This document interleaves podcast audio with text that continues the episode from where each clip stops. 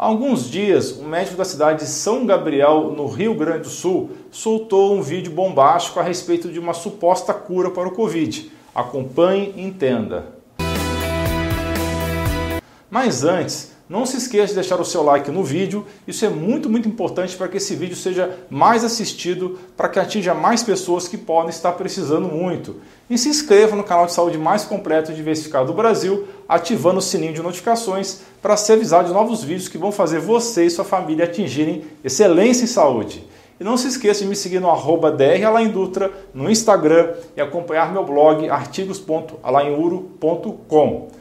O médico Luiz Cristiano Maciel Cardoso fez um vídeo bombástico nas suas redes sociais a respeito da adoção de um tratamento para a Covid-19.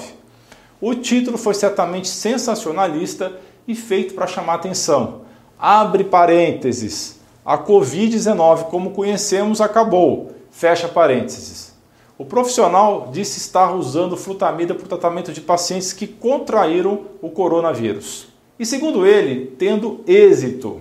Mas a iniciativa foi vista com preocupação por entidades da classe médica, pois ainda é considerada experimental. E não há estudos científicos que atestem a eficácia para acabar com a Covid-19. Certamente, o que motivou ele a adotar esse tratamento foi a divulgação dos estudos feitos no Amazonas sobre a proxalutamida. O meu vídeo sobre isso está no card e na descrição. A proxalutamida é um medicamento bloqueador de receptores de androgênicos e ela é de segunda geração e não foi nem lançada ainda, só foi usada em protocolos de pesquisa. Já a flutamida é um remédio barato e antigo de primeira geração da mesma classe. Mas, fora estudos em sílica, que é o nome chique que se dá para estudos científicos feitos com simulações em computadores, e fora estudos de especulação de possíveis candidatos para a Covid, eu não consegui localizar nenhum estudo clínico sobre flutamida e Covid. O estudo da proxalutamida foi precursor e precisamos mais estudos com outros bloqueadores androgênicos acessíveis no mercado, como é o caso da frutamida. Então, eu acredito realmente que o colega se precipitou, talvez por empolgação mesmo, pode não ter nenhuma malícia da parte dele. Ele afirma no vídeo, abre parênteses, encontramos a cura, a Covid-19 está conquistada, está vencida. A Covid-19, como nós conhecemos, acabou. Ela vai voltar para onde ela veio. Entre nós, ela não tem mais guarida. Fecha parênteses. Segundo ele, 300 pacientes receberam a medicação frutamida e 300 placebo. E o resultado teria sido assombroso. Dos 300 com placebo, perto da metade morreu. No grupo de 300 que receberam a frutamida, apenas 12 pacientes morreram.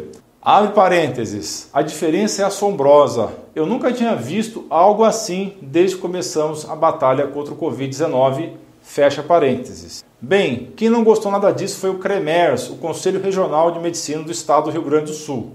O vice-presidente da entidade, Eduardo Trindade, destacou que o caso está sendo analisado pela Corregedoria do CREMERS. Segundo esse vice-presidente, chamou atenção sobre a forma de divulgação nas redes sociais considerada não científica. Abre parênteses.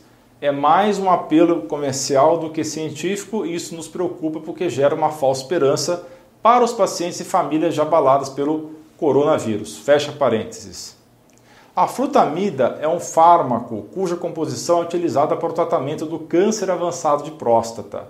Em 2004, a Agência Nacional de Vigilância Sanitária, Anvisa, emitiu alerta sobre o uso do medicamento de forma inadequada com destinação ao público do sexo feminino, para uso contra alopecia, que é um tipo de calvície, e também para uso de hirsutismo, que são pelos exagerados, e para acne, para espinha. Infelizmente, houve casos de óbitos de pacientes. Bem, eu vou dar aqui agora a minha opinião pessoal sobre o caso. De um lado, temos colegas que querem ganhar notoriedade com a pandemia e podem agir de forma irresponsável. Temos também colegas que estão cheios de boas intenções e colocando o pescoço em risco para ajudar a população. De outro lado, temos o pessoal da politização, que quer enquadrar tudo em termos de direita, esquerda e loucos para classificar algo como fake news. E também órgãos mais preocupados do que é politicamente correto do que com a verdade. O que vemos é uma exagerada boa vontade com vacinas que não devem ser simplesmente vistas como coisas imaculadas e que nunca geram problemas, e uma exagerada má vontade com tratamento precoce. Vide o vídeo do card e descrição sobre esse assunto. Mas precisamos sempre de mais estudos e precisamos de muita maturidade e responsabilidade para não dar falsas esperanças às pessoas. Mas isso não quer dizer que devemos virar arautos do apocalipse e querer ganhar projeção vendendo desespero e desesperança, como vejo alguns médicos e cientistas fazendo. Precisamos desesperadamente parar de politizar essa questão e parar de querer ter ganhos secundários antes de pensar no bem comum.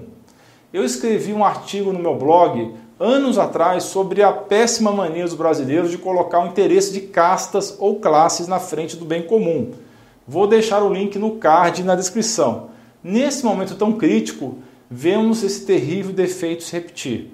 Precisamos mudar e rápido para o bem de todos. Não se esqueça de dar um joinha nesse vídeo, compartilhar com seus amigos e familiares e clicar em inscrever-se para que você e sua família atinjam excelência em saúde. Você é fera! Um grande abraço e um beijo no seu coração.